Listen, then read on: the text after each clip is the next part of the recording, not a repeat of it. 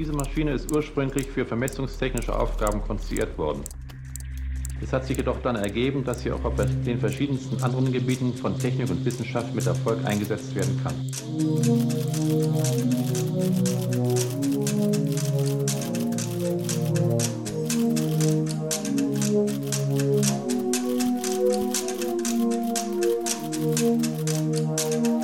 Hi, are we on now? Hallo, Cyril. Hallo Timeless. Das ist die 27. Das ist die Episode 27 des Schlüsseltechnologie Podcasts.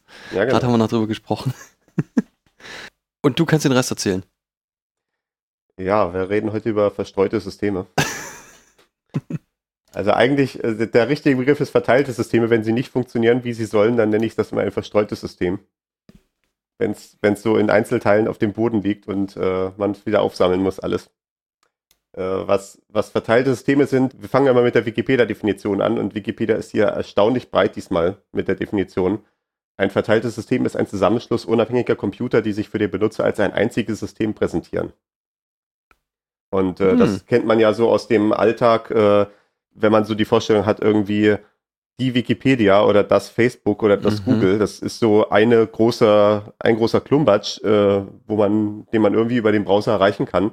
Und äh, natürlich ist es nun so, wenn man bei Google äh, reinschaut innen drinne, dann ist das nicht nur ein einziger Computer, das ist ein kleines bisschen mehr.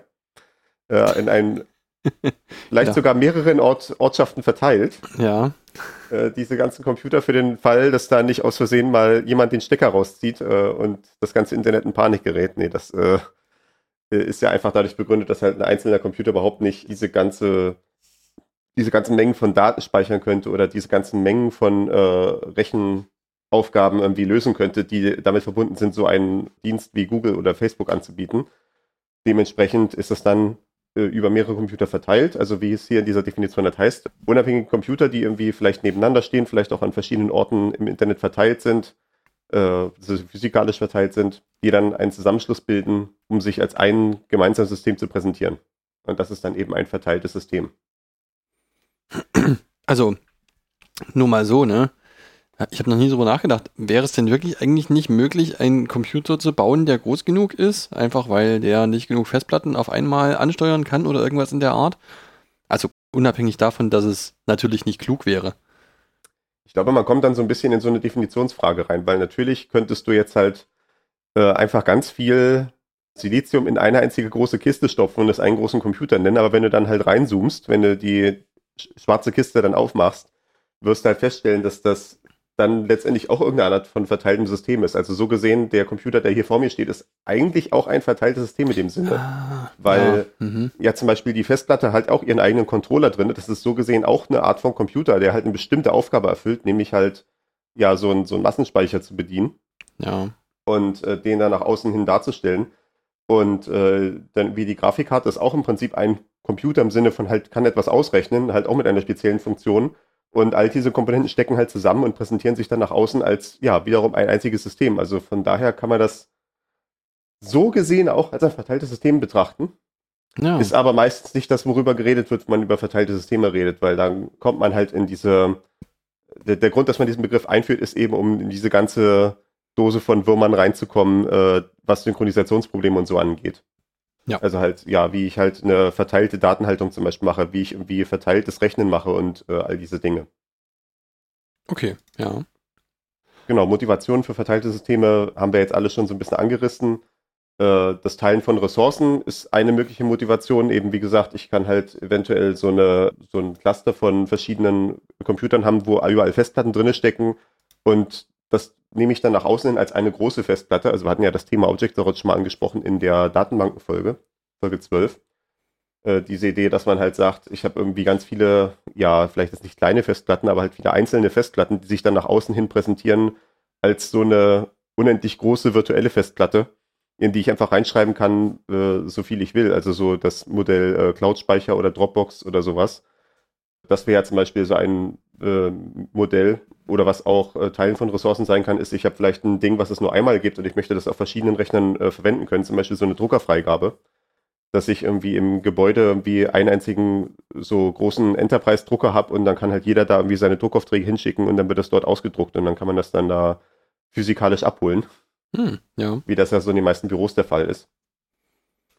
Eine andere Motivation ist äh, Lastverteilung und damit verbunden dann auch Hochverfügbarkeit. Also ich habe irgendwie ja mehrere Computer, die alle grundsätzlich die gleiche Aufgabe erfüllen können. Also zum Beispiel halt im Falle der Wikipedia irgendwie, ich habe ganz viele Computer, auf denen diese Software läuft, die halt diese Webseiten darstellt, die halt die Wikipedia ausmachen. Und äh, es kann eventuell sein, dass halt einer von diesen mal kaputt geht. Und äh, dann soll natürlich der Rest weiterlaufen, wenn einer mal ausfällt, was natürlich bei Hardware halt immer passieren kann, dass da mal ein tatsächlicher technischer Defekt ist. Das ist dann halt das Thema Hochverfügbarkeit, dass dann halt automatisch die anderen Kisten übernehmen können. Und damit verbunden das Thema Lastverteilung eben, dass ich halt diese ganzen Anfragen von außen für verschiedene Wikipedia-Seiten verteilen kann auf diese einzelnen Server, die alle die Anfragen beantworten können. Und es gibt dann halt ein großes Portal, durch die alle reinkommen und das wird dann verteilt auf diese entsprechenden einzelnen Kisten, die da rumstehen. Und dann halt ist es mir als Endanwender relativ egal, auf welchem konkreten, äh, auf welcher konkreten Kiste jetzt meine Anfrage bearbeitet wurde. Es ist nur wichtig, dass die Anfrage bearbeitet wurde und ich hier meine, äh, meinen Artikel angezeigt bekomme am Ende.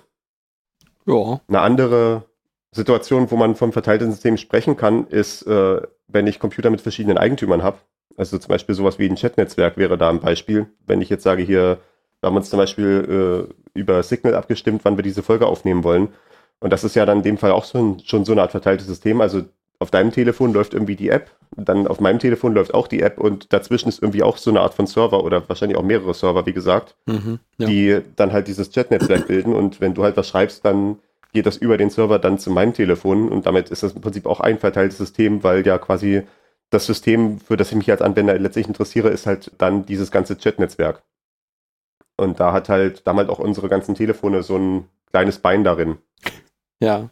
Also so gesehen kann natürlich auch ein Computer Teil von mehreren verteilten Systemen sein. Also mein Computer, äh, mein, mein Telefon ist dann halt Teil von dem Signal-Netzwerk und Teil von dem Telegram-Netzwerk und, und was ich noch hier alles für Messenger habe, noch irgendwie äh, fünf weitere oder so.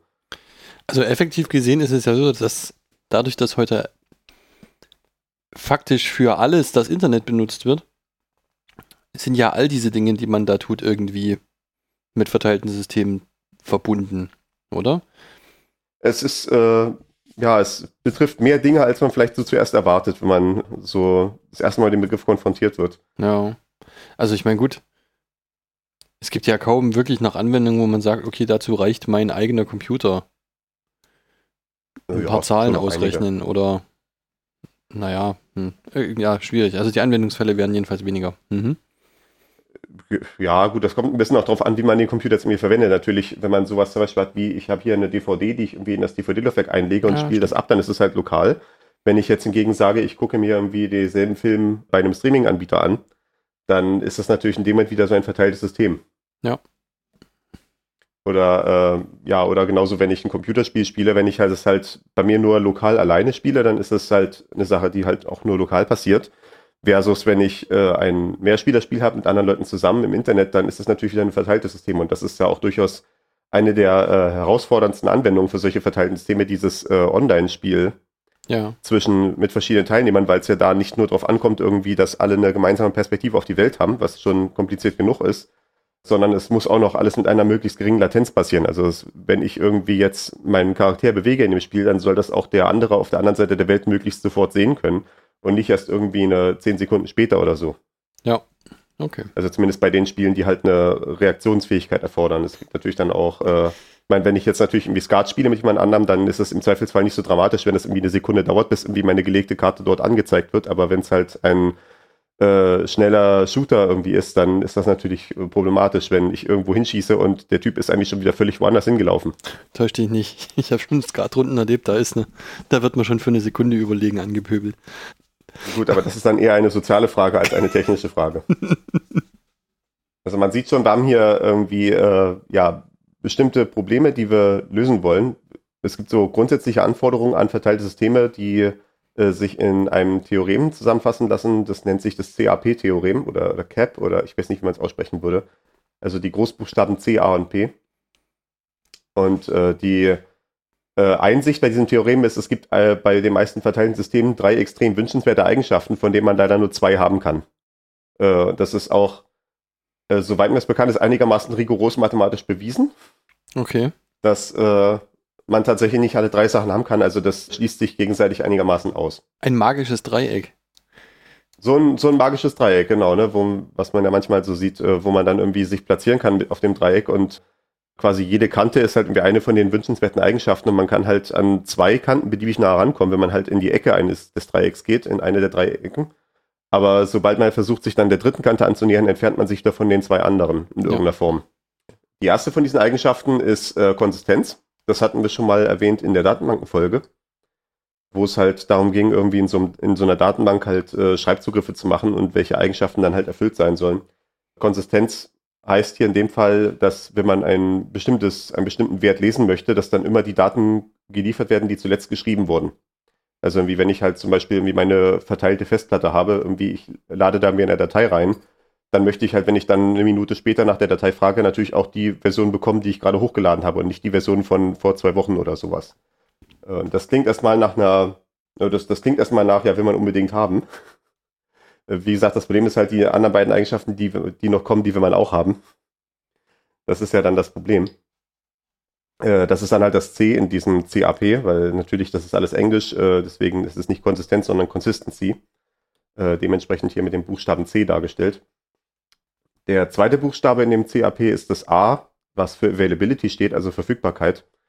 Das bedeutet, dass alle Anfragen an das System stets beantwortet werden. Also wenn ich irgendwie äh, Daten reinschreiben möchte oder rauslesen möchte, das ist jetzt natürlich der häufigste Fall irgendwie, dass ich irgendwelche Daten schreiben möchte in dem verteilten System oder rausholen möchte, äh, sei es, sei es halt irgendwelche Daten, die ich halten möchte oder sei es Messwerte oder was auch immer, dann werden diese Anfragen, die ich stelle, immer beantwortet in irgendeiner Form.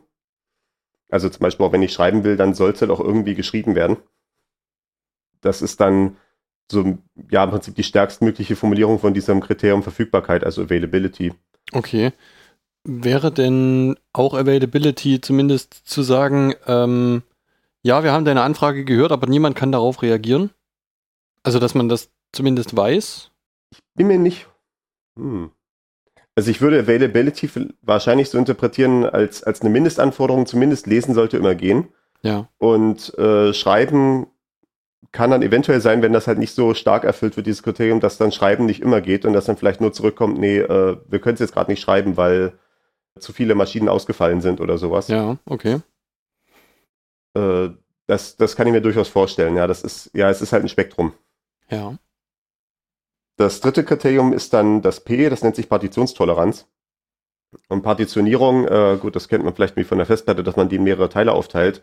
Was das hier konkret bedeutet, ist ja, wenn ich irgendwie verschiedene Net Computer habe, die miteinander äh, umgehen, dann müssen sie das in irgendeiner Form über ein Netzwerk machen. Und dieses Netzwerk kann halt mal irgendwelche Probleme haben. Da können irgendwie einzelne Verbindungen gekappt sein. Und dann kann es halt eventuell dazu kommen, dass das Netzwerk nicht mehr vollständig ist, sondern halt partitioniert, also in mehrere Teile aufgespalten ist. Und Partitionstoleranz, ja, heißt halt genau das, dass halt das System dag dagegen tolerant ist, äh, wenn so eine Partition passiert. Also das System kann auch weiterarbeiten, wenn das Netzwerk oder wenn zumindest einzelne Computer nicht mehr ordentlich funktionieren. Oder halt das Netzwerk dafür sorgt, dass eine bestimmte Menge von Computern nicht erreichbar ist. Ja, okay. Und das ist ja auch durchaus was, was irgendwie ja passieren kann, wenn wir jetzt halt sowas wie Google haben natürlich. Äh, die sitzen mit ihren Rechnern in verschiedenen Rechenzentren und da muss man natürlich damit klarkommen können, dass eventuell mal eins von den Rechenzentren mal fehlt. Wenn da halt ja auf der Straße vor dem Rechenzentrum irgendwie äh, an der falschen Stelle aufgebaggert wurde und dann halt das Kabel leider durchtrennt wurde äh, oder solche Sachen. Oder irgendwie halt ein ordentlicher Stromausfall ist, weil da irgendwie äh, bei der Hitze das Kernkraftwerk ausfällt und solche Sachen. Ja. Und äh, dann eventuell auch der Diesel, der, der das, das Notstromaggregat nicht funktioniert, weil der Diesel abgestanden ist und solche Sachen. Äh, Hat es ja alles schon gegeben. Mhm. Äh, dann muss ja, dann, dann will man ja irgendwie, dass dann die Rechenzentren irgendwie auf der anderen Teil der Welt noch weiterarbeiten. Also gerade bei, bei sowas halt wie irgendwie Google oder Wikipedia oder äh, solchen großen Internetangeboten ist ja so eine Partitionstoleranz ein sehr wichtiges Kriterium. Ja. Aber man sieht, das sind eigentlich alles drei Sachen, die man unbedingt haben will. Das ist- äh, egal was man macht. Ja, genau, das ist das, was ich sagen wollte. Jetzt, wenn man da so drauf guckt, Konsistenz, okay, ja, es soll irgendwie, immer alles gemacht werden. Ne, oder es soll immer die, die zuletzt äh, eingegebenen Daten zurückliefern. Dann Verfügbarkeit, es soll einfach halt möglichst immer laufen. Und am besten sollen, soll jeder Teil dieses ganzen Systems immer laufen. Das klingt eigentlich so wie, naja, klar, das sollte doch eigentlich eine Mindestanforderung sein. Also Ja. irgendwie mit dem magischen Dreieck, ich, bin- ja, hm, wir werden mal sehen, Da wo macht das dann, Da macht uns nur leider die Mathematik einen Strich durch die Rechnung. Das ist halt, äh, das, das ist so ein bisschen vielleicht wie dieses Problem, äh, wann immer es um Regulierung im Internet geht und dann diese sagen, ja, das Internet darf ja kein rechtsfreier Raum sein, was irgendwie in der realen Welt möglich sein muss, muss halt auch irgendwie äh, im Internet möglich sein, versuchen dann halt das exakt darauf abzubilden und dann ist halt so, ja, Verschlüsselung soll ja stark sein, aber die Polizei muss ja trotzdem reingucken können. Ja, genau. das ist halt mathematisch relativ ausgeschlossen. da fand ich Ja, diese warum? Analogie so schön, äh, wie zu sagen, ja, äh, man hat stark Verschlüsselung gebaut, dann wird man es auch wohl auch hinbekommen, äh, dass man, dass da die Strafverfolgungsbehörden reingucken können, ohne dass man die Verschlüsselung kompromittiert ist. So ähnlich wie zu sagen, äh, wir haben es geschafft, einen Menschen auf den Mond zu bringen, wir werden es auch schaffen, einen Menschen auf die Sonne zu bringen. Das kann doch nicht so unterschiedlich sein. Ja, okay, aber ich meine, gut, die, es hat da niemand ein Problem damit, dass Verschlüsselung stark ist. Es soll einfach nur der Polizei trotzdem immer möglich sein, alles mitzulesen. Ja, Die darf ja stark sein, nur halt nicht gegenüber der Ja. Polizei. Äh, ja, gut, das Problem ist halt, ne, wie, wie, wie realisiert man es dann halt? Ich meine, das ist jetzt natürlich so eine Sidebox, aber äh, ich meine, der, der offensichtliche, die offensichtliche Idee ist ja dann in dem Fall halt irgendwie, äh, ja, dann kriegt halt irgendwie die Polizei noch einen Zweitschlüssel, was ja irgendwie manchmal in der Realität auch gemacht wird. Also ich, äh, nicht immer, aber äh, oftmals ist es ja dann noch so, dass die Polizei dann einfach so einen Hauptschlüssel oder sowas hat, mit dem sie in bestimmte Gebäude einfach reinkommen. Äh, und in der realen Welt funktioniert das einigermaßen, weil du müsstest dann halt in die Polizei einbrechen, um den da rauszutragen. Aber wenn du dann halt so einen äh, Hauptschlüssel hast, der irgendwie auf dem Server vom BKA liegt, dann ist das halt der Server mit der größten Zielscheibe der Welt, ja, genau. den du halt von überall auf der Welt angreifen kannst, wenn du halt, wann immer du halt Lust hast. Also das wird perspektivisch nicht gut gehen. Äh, naja gut, aber das ist eine, das ist eine äh, Seitendiskussion. Wir, wir haben schon genug Probleme mit verteilten Systemen, wir müssen jetzt nicht auch noch in diese Debatte einsteigen. Genau, also wir haben diese drei Eigenschaften, wir können nicht alle haben, wir können gemäß dem magischen Dreieck nur zwei haben. Und das heißt, wir haben so drei grundsätzliche Kategorien, wie so verteilte Systeme aussehen können, je nachdem, welche von den drei Kriterien wir aufgeben. Und ich habe hier mal so ein paar Beispiele äh, zusammengesammelt, um das mal zu illustrieren, wie solche Fälle aussehen könnten. Äh, zum Beispiel, wenn wir sagen, wir geben das Kriterium Verfügbarkeit so ein bisschen auf und äh, sagen halt, ja, Konsistenz und Partitionstoleranz sind halt Sinn und halt wichtig. Das wäre das Beispiel äh, mit Geldautomaten oder Banküberweisung. Weil man sieht ja zum Beispiel so eine Banküberweisung, die ist partitionstolerant. Also wenn das, äh, wenn irgendwie eine bestimmte Bank gerade nicht verfügbar ist, können trotzdem Überweisungen zwischen anderen Banken noch passieren. Mhm. Also das, Ja. das System, dieses, dieses Geldnetzwerk kann erstmal als Ganzes weiterarbeiten, auch wenn einzelne Banken gerade nicht teilnehmen können. Oder auch zum Beispiel, wenn ein einzelner Geldautomat ausfällt, heißt das halt, dass zumindest nur dieser eine Geldautomat davon betroffen ist. Aber natürlich das Kriterium Availability ist dann halt äh, verletzt. Weil, ja, wie gesagt, ne, in dem Moment, wo halt eine bestimmte Bank nicht teilnehmen kann, kann halt, können halt Bankkonten dieser Bank nicht an Überweisungen teilnehmen. Das wird dann halt im Zweifelsfall nur gesagt, ja, geht nicht, geh weg. Äh, oder es hängt halt so lange, bis es dann halt irgendwann mal verfügbar ist. Ne? Was natürlich auch eine Art ist, wie diese Availability eingeschränkt sein kann, dass halt im Zweifelsfall die Transaktion, die ich machen will, halt ja eine Woche dauert, bis dann wieder der Server wieder hoch ist. Ist natürlich gerade, wenn man jetzt an den Geldautomaten denkt, ein relativ unrealistisches Szenario, das anders zu machen, weil ich meine, stelle man sich mal vor, ein einzelner Geldautomat steigt aus und das ganze System bricht zusammen, das wäre ja auch irgendwie Grütze, oder? Also, Ja, ja. ne? Naja, das hier sieht man halt im Prinzip, äh, wenn ich halt diese Partitionstoleranz haben will, dann erreiche ich das halt im Zweifelsfall dadurch, dass ich Daten an eine relativ zentrale Stelle lege, sodass dann halt der Wegfall von einzelnen Computern in diesem Netzwerk nicht mehr so wichtig ist, solange die zentrale Stelle noch da ist. Genau. Das ist halt so eine Form, wie man halt so eine Abwägung gestalten kann.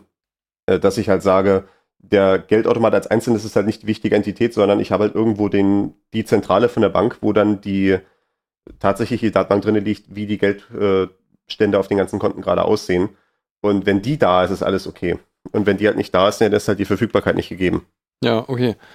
Ähm, ist dann natürlich auch die Sache, ne? Also gerade bei sowas, da muss man auch immer dran denken, dass man diese Kernkomponente, die man dann äh, notwendigerweise immer vorhalten müsste, dass die natürlich auch mehrfach da sein muss oder zumindest, dass es da Backup-Systeme geben muss, ne? Ja. Und dass die dann auch diese Backups im, am besten irgendwie so in verschiedenen Gebäuden stehen, dass wenn es da mal brennt oder wenn mal auch da eine Leitung zertrennt wird oder irgendwas in der Art passiert, dass das dann trotzdem immer noch steht, ne?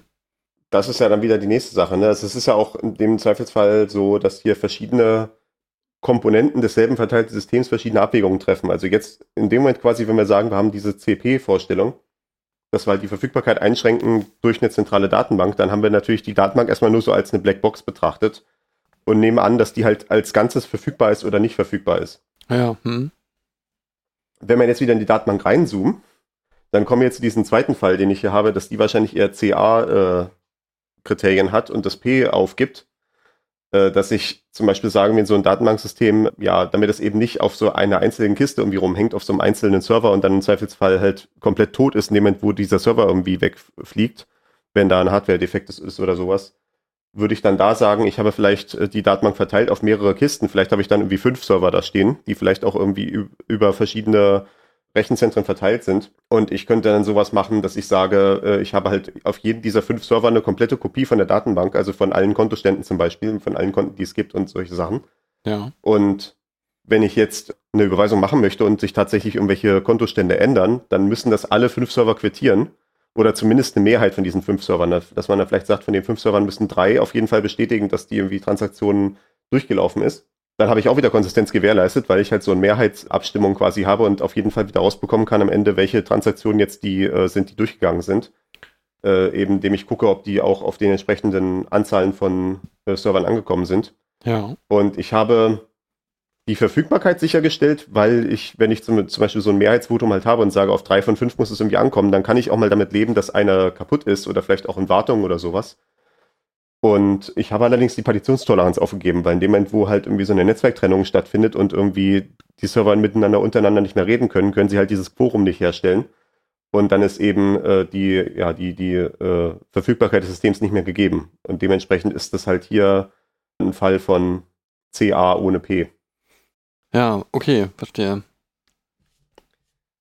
Äh, genau, das sind beide Systeme, die konsistent sind. Das ergibt ja in diesem Bankenkontext auch am meisten Sinn, dass halt auf jeden Fall sichergestellt sein muss, dass die Datenhaltung äh, immer sauber ist, dass da nicht irgendwelche Schreibvorgänge einfach vergessen werden zum Beispiel oder dass irgendwie äh, noch der alte Kontostand zu sehen ist, wenn ich bereits irgendwie eine Überweisung getätigt habe. Weil dann könnte ja im Zweifelsfall der Geldautomat auf die Idee kommen, mir nochmal Geld rauszugeben. Das wäre vielleicht schlimm.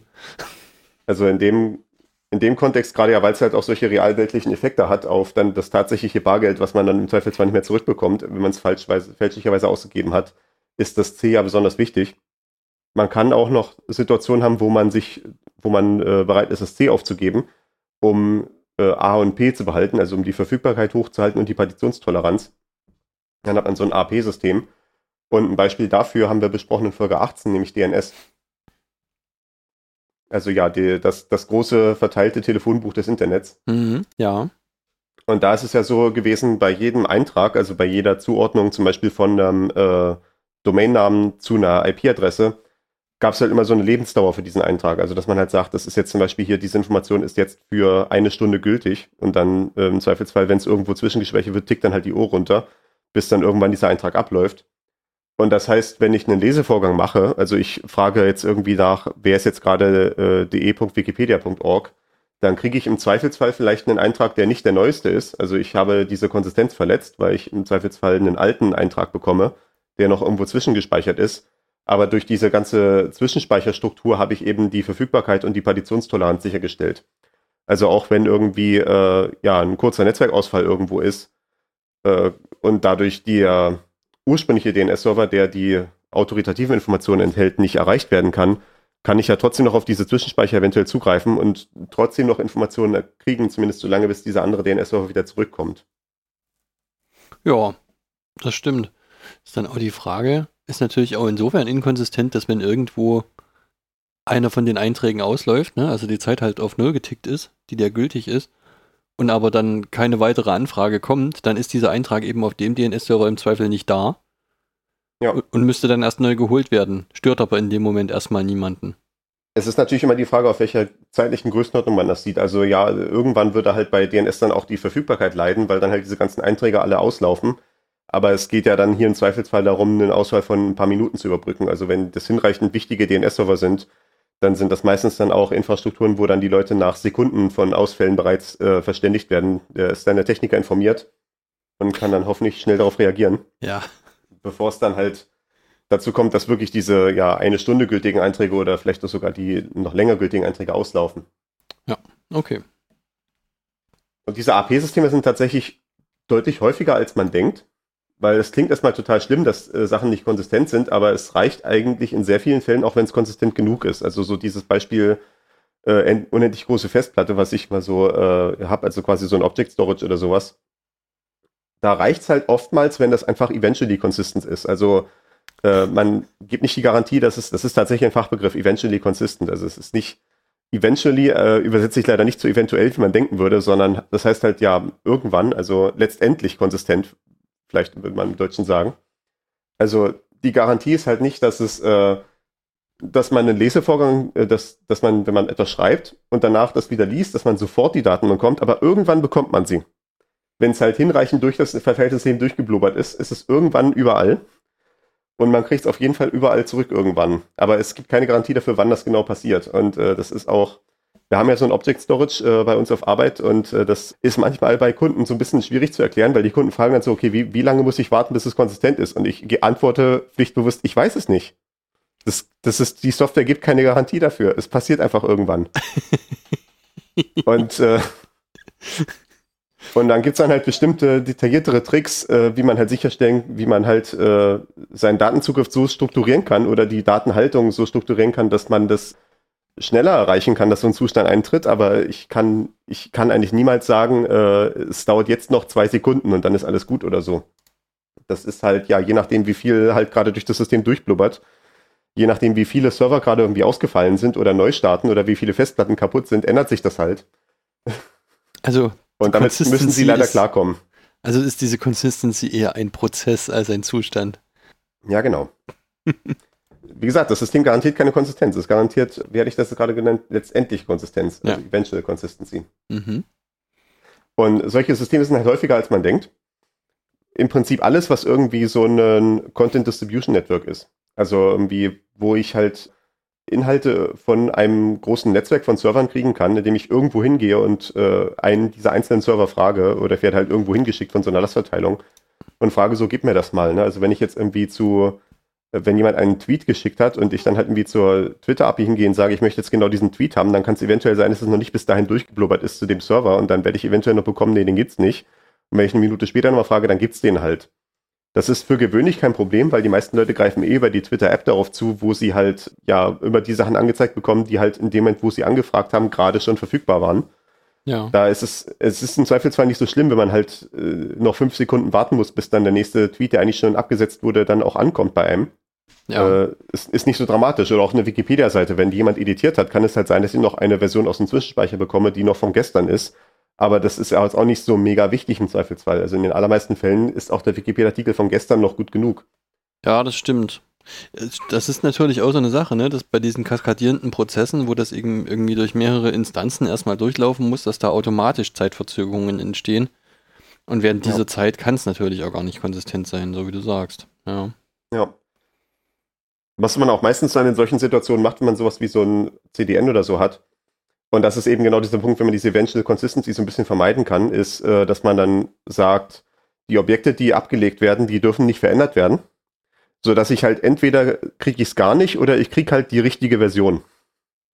Äh, das ist, denke ich, auch der Grund dafür, zum Beispiel, warum man Tweets nicht bearbeiten kann. Weil die halt einmal, wenn sie abgeschickt werden, kriegen sie halt so eine global gültige Nummer, so eine, so eine ID. Ja. Und dann werden sie halt durch diese große Twitter-Maschinerie durchrepliziert äh, landen dann halt irgendwo, äh, landen dann irgendwann auf allen entsprechenden Kisten, wo sie abgelegt werden.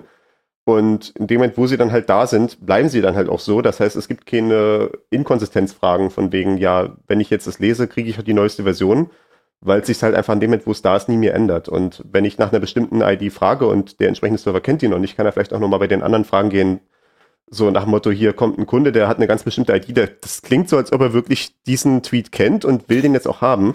Ja. Kennt ihr den vielleicht schon? Ne? So, so könnte man halt eine äh, quasi vom Kunden initiierte Replikation innerhalb dieses verteilten Systems haben. Und das ist alles möglich, ohne dass man in Inkonsistenzen reinläuft, wenn man halt das nicht erlaubt, dass die äh, Sachen nochmal geändert werden. Zum Beispiel auch YouTube-Videos sind ja auch so, die dürfen nicht mehr, der, der Inhalt der Videos selber darf nicht mehr geändert werden, nachdem sie veröffentlicht wurden. Was man kann jetzt natürlich auch argumentieren, dass das halt Vorteile hat aus Perspektive von äh, den Zuschauern quasi, dass sie halt dann nicht plötzlich irgendwas untergeschoben bekommen, nachdem das Video schon populär ist und dann wird dann plötzlich irgendwelcher Quatsch eingefügt in der Mitte. Aber es hat halt auch die technischen Vorteile, wenn man halt so einen Inhalt so quasi write-only macht. Also man darf ihn einmal schreiben und danach ist er halt äh, oder nee, nicht write only, write once, dass man es halt nur einmal beschreiben darf und äh, dann ist das Objekt halt für immer statisch ab diesem Zeitpunkt. Äh, das hat halt auch für diese äh, Verteilung innerhalb so, von so einem CDN durchaus wünschenswerte Eigenschaften. Ja, okay.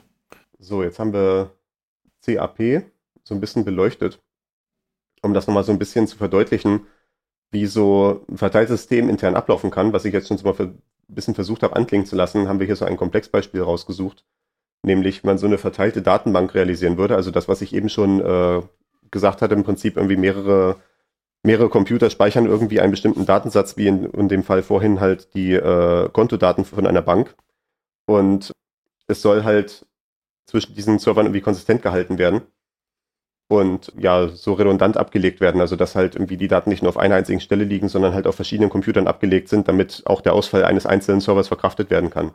Ja. Und da gibt es so verschiedene äh, Konsensalgorithmen.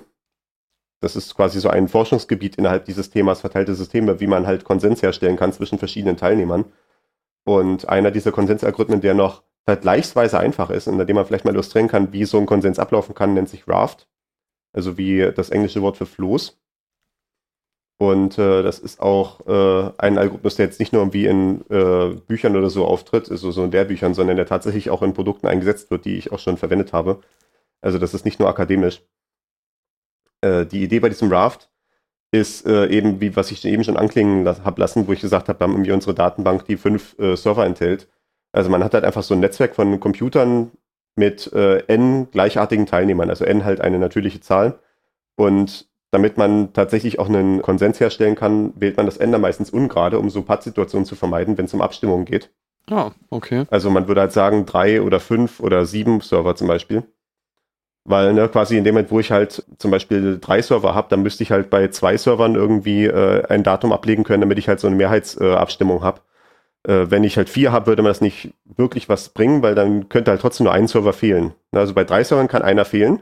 Bei vielen kann auch nur einer fehlen, weil in dem Moment, wo zwei fehlen, habe ich keine Mehrheit mehr. Dann könnte es halt auch sein, dass ich quasi das Netzwerk in der Mitte durchgeschnitten habe und dann könnte ich einfach beide Seiten unabhängig voneinander weiterarbeiten. Ah, ja, sondern okay. die müssten halt, dann würden halt beide Hälften feststellen, wir haben nicht genug Teilnehmer, wir können nicht weitermachen.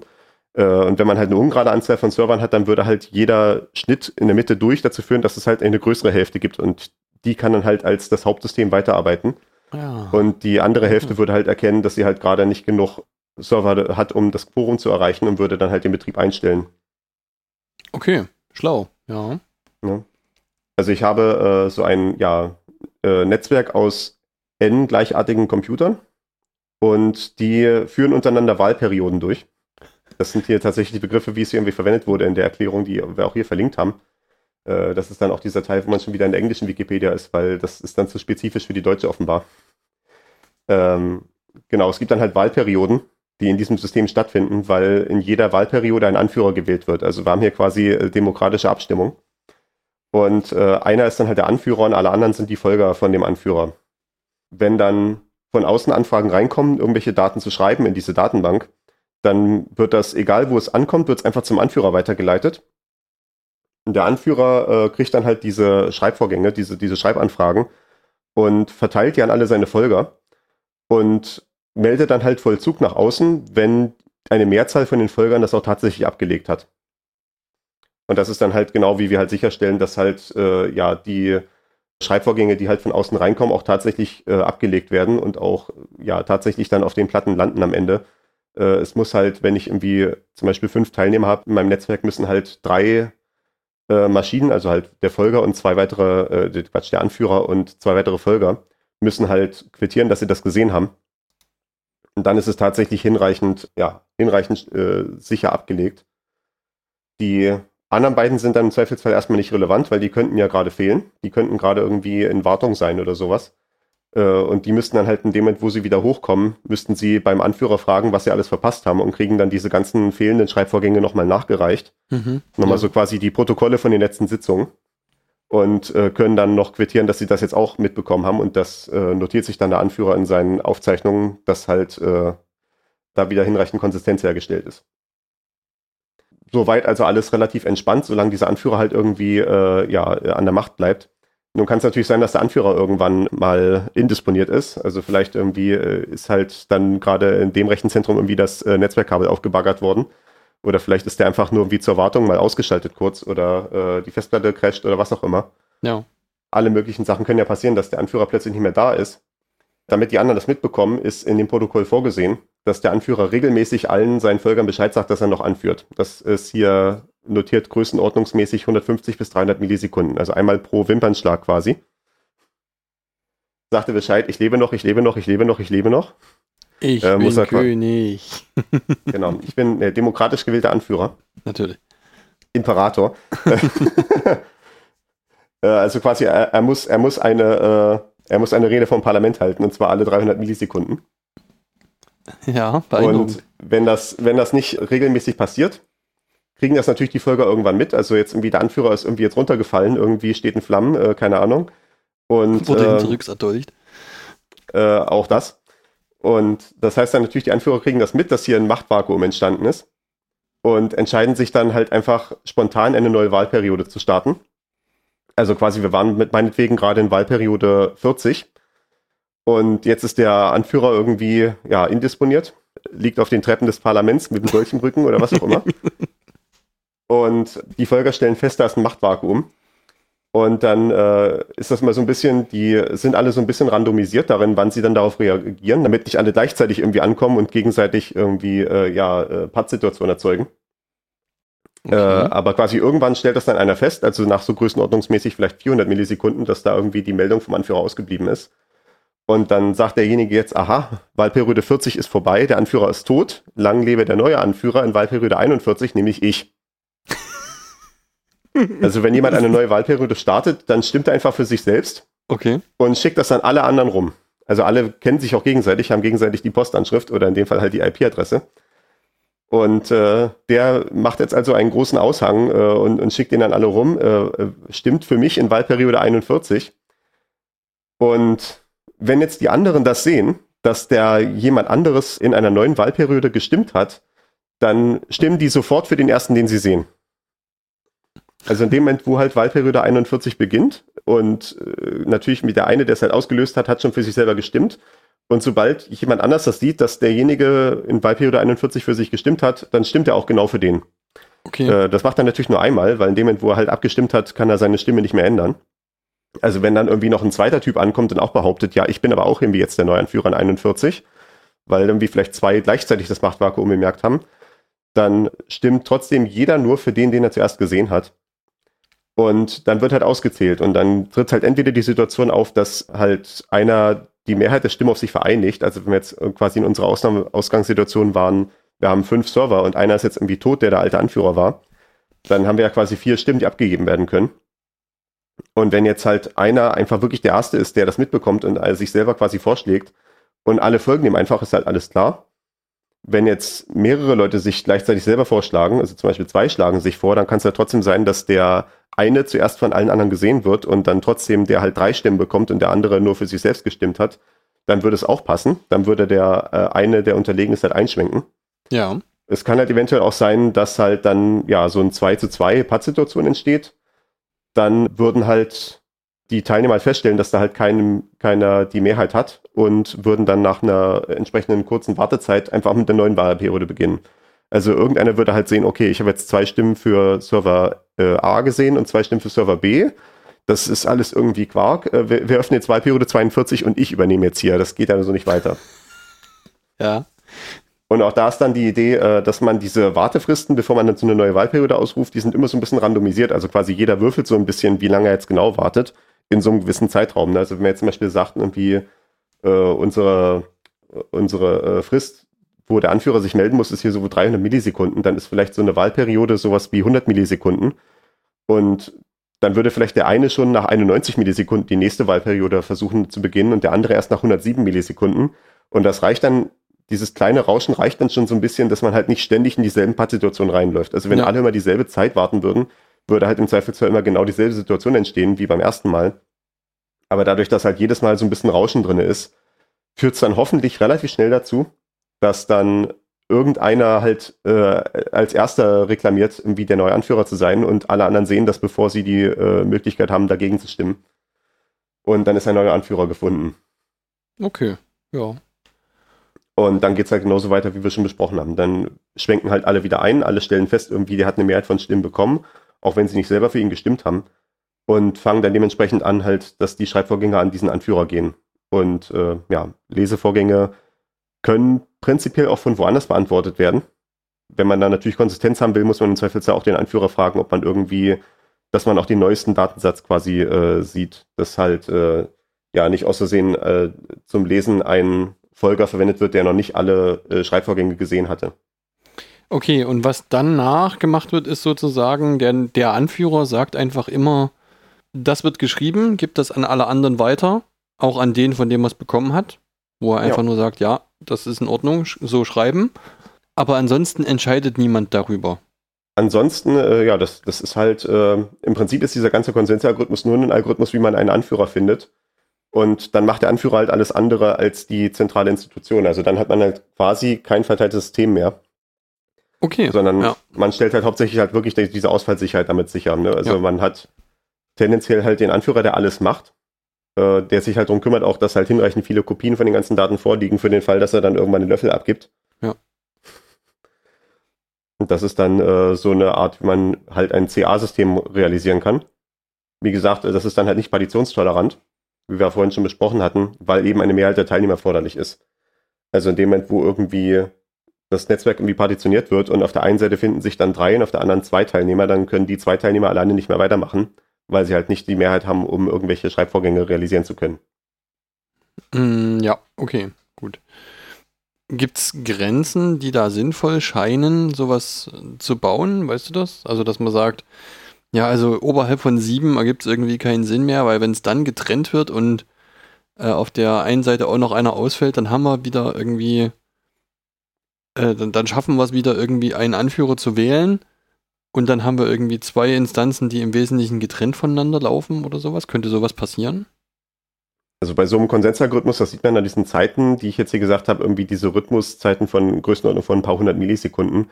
Man sieht jetzt schon, man sollte das nicht so riesig verteilen. Also es ist vielleicht nicht so ein gutes System für eine weltumspannende Datenbank. Ja, Äh, okay. Sowas halt wie, wie die Wikipedia. Ne? Das würde ich jetzt trotzdem nicht äh, über den ganzen Globus breit schmieren. Man wird dann tendenziell sowas haben, dass man das entweder innerhalb eines einzelnen Rechenzentrums macht. Also wenn irgendwie meine, mein kompletter Server-Footprint, also alles, was ich mir an Rechnern habe, irgendwie ist in einem Rechenzentrum, dann ist es natürlich halt, ja, stehen die alle im selben Rechenzentrum rum.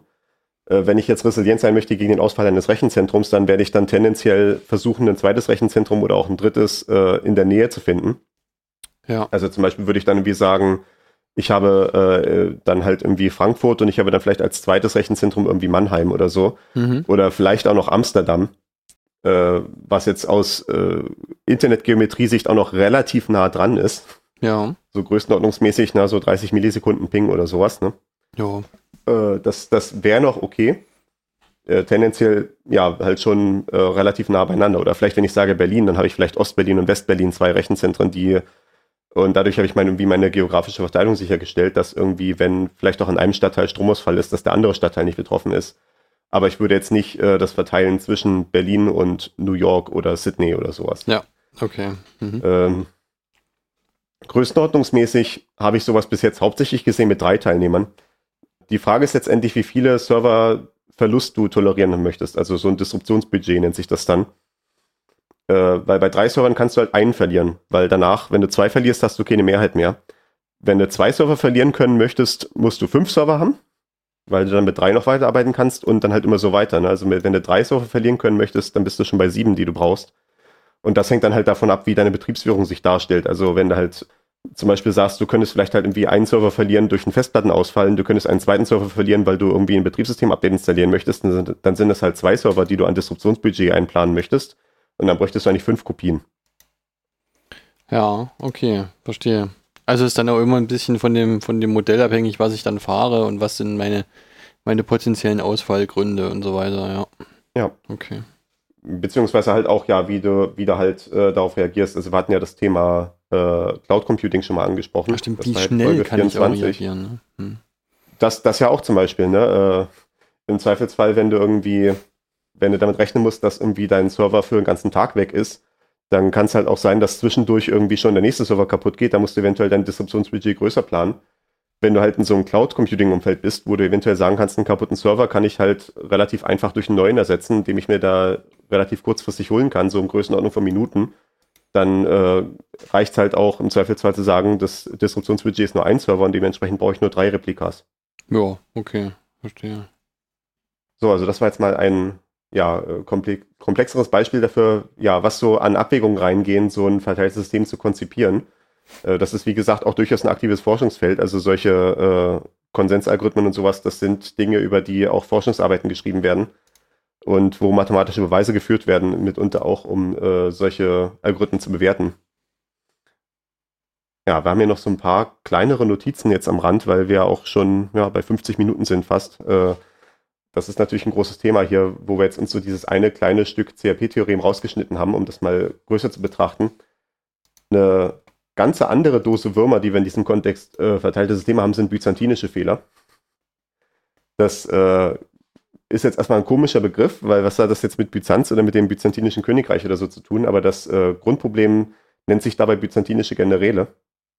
Und die Idee ist jetzt quasi in dem Fall, wir haben irgendwie zwei Generäle, die jeweils eine Armee befehligen. Also die sind befreundet, ne? die gehören zur selben, zum selben Nation. Und die sollen jetzt irgendwie eine Stadt angreifen. Und die können das aber nur machen, wenn sie sich einig darüber sind, dass sie angreifen. Also quasi, wenn einer sagt, ich greife an und der andere sagt irgendwie ja, dann muss halt der andere sich auch hinreichend sicher sein, dass der es auch tatsächlich tut, weil wenn halt nur eine von beiden Armeen angreift, dann werden sie halt von den Besatzern einfach äh, ja mit den Verteidigungsanlagen niedergeknüppelt äh, es müssen schon beide Armeen angreifen, damit sie tatsächlich Erfolg haben. Das ist so das Szenario in diesem, äh, in diesem ja, äh, theoretischen Problem, diese byzantinischen Generäle. Okay. In diesem, diesem Gedankenexperiment quasi. Und wie kann ich jetzt quasi eine Kommunikation darstellen zwischen diesen beiden Generälen, dass sie sich am Ende sicher sein können, dass sie auch tatsächlich das tun, was sie halt sagen und dass halt auch nicht die Nachrichten zwischendurch verloren gehen, weil natürlich man äh, das fängt halt schon einmal damit an, natürlich, ob die sich vertrauen können gegenseitig, aber selbst wenn wir das Vertrauen voraussetzen, ist halt die Frage, ob die Meldungen zwischen den Generälen halt auch durchkommen, weil wir stellen uns quasi vor, wie Armee 1 sitzt im Westen der Stadt und Armee 2 sitzt im Osten der Stadt, die sie da belagern. Und dann müsste halt irgendwie der General auf der Ostseite müsste halt einen äh, berittenen Boten oder sowas rüberschicken zur Westseite. Und so nach dem Motto, ich greife morgen um 8 Uhr an. Und dann müsste der andere halt irgendwie einen berittenen Boten zurückschicken, okay, ich habe mitbekommen, dass du um 8 Uhr angreifen willst, ich greife auch um 8 Uhr an. Aber wie kann sich dann der General auf der Westseite sicher sein, dass eine Antwort auch beim General auf der Ostseite angekommen ist? Und wenn der General auf der Ostseite die Antwort nicht bekommt, weiß er dann, wie entscheidet er dann, ob er dann vielleicht doch nicht angreift deswegen, ne? Und man kommt dann da so ein bisschen infiniten Regress rein. Ne? Also das wäre halt so die offensichtliche äh, äh, Antwort quasi so, ich muss halt irgendwie bestätigen, dass ich die Bestätigung der Bestätigung der Bestätigung gelesen habe. Und das kann ich dann halt unendlich tief vorführen. Ne? Muss ich immer so ein Heer von Booten losschicken. Ja, das ist so, hm weiß nicht, ne?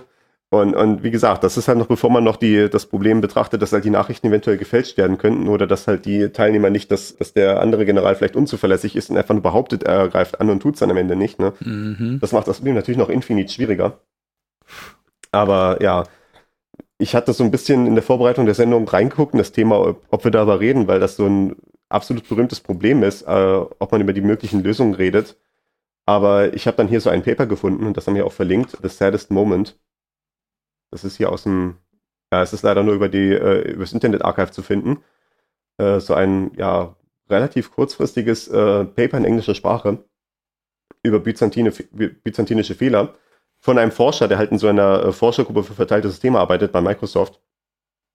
Der argumentiert im Wesentlichen, dass diese byzantinischen Fehler halt ein interessantes Forschungsproblem sind, aber in der Praxis gar nicht so eine große Relevanz haben und deswegen eigentlich gar nicht die Aufmerksamkeit verdient haben, die sie immer bekommen.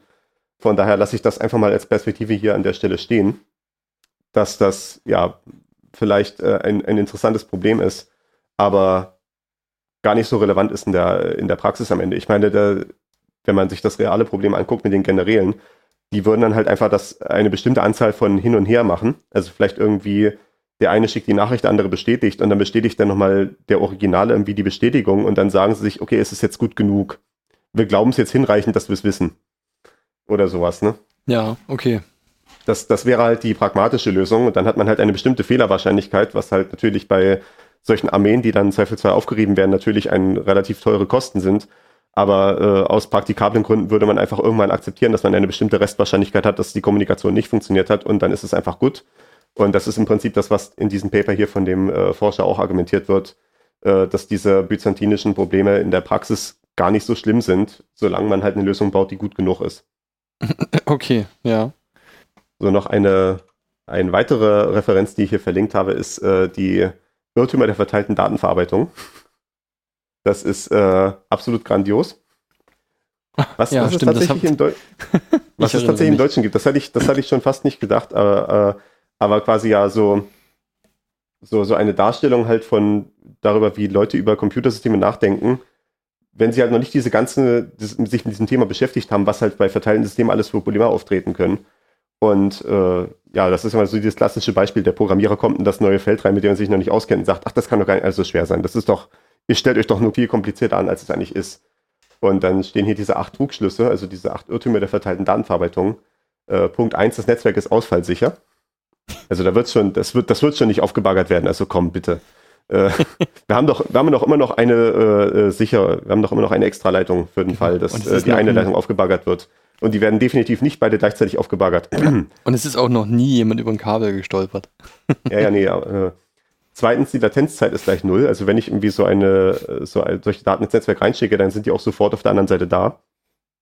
Trugschluss Nummer drei, der Datendurchsatz ist unbegrenzt. Also irgendwie, wenn ich da so ein Kabel habe, dann kann ich so viel durchschicken, wie ich gerade nur haben will. Das ist, äh, da muss ich nicht drauf achten, dass es irgendwie datensparsam ist oder so. Ja. Äh, Trugschluss Nummer vier, das Netzwerk ist auch sicher. Ne? Ich habe überall Verschlüsselung. Das ist definitiv nicht einfach nur so eine Leitung, wo ich einfach nur reinrufe und dann kann jeder mithören. Mhm. Nummer fünf, die Topologie des Netzwerks wird sich nicht ändern. Das ist nicht irgendwie, ja, äh, das, das ist genauso, wie es hier auf diesem Diagramm gemalt ist von vor fünf Jahren. Da hat sich definitiv nicht zwischenzeitlich was geändert. Nummer Ja. sechs, es gibt immer nur einen Netzwerkadministrator, der auch definitiv alles weiß, äh, was über das Netzwerk zu wissen ist. Das ist nicht einfach nur so ein Haarknäuel. Nee, nee, das ist äh, sauber durchgeplant. Das ist klasse. Al- Allein das wäre ja ein Fehler. Ne? Also allein das irgendwie nur ein, alles einem Netzwerkadministrator zu überlassen, ist ja schon ein Riesenfehler, den man machen kann. Ja, genau, ne? Das ist auch wieder so eine äh, Single Point of Failure. Genau.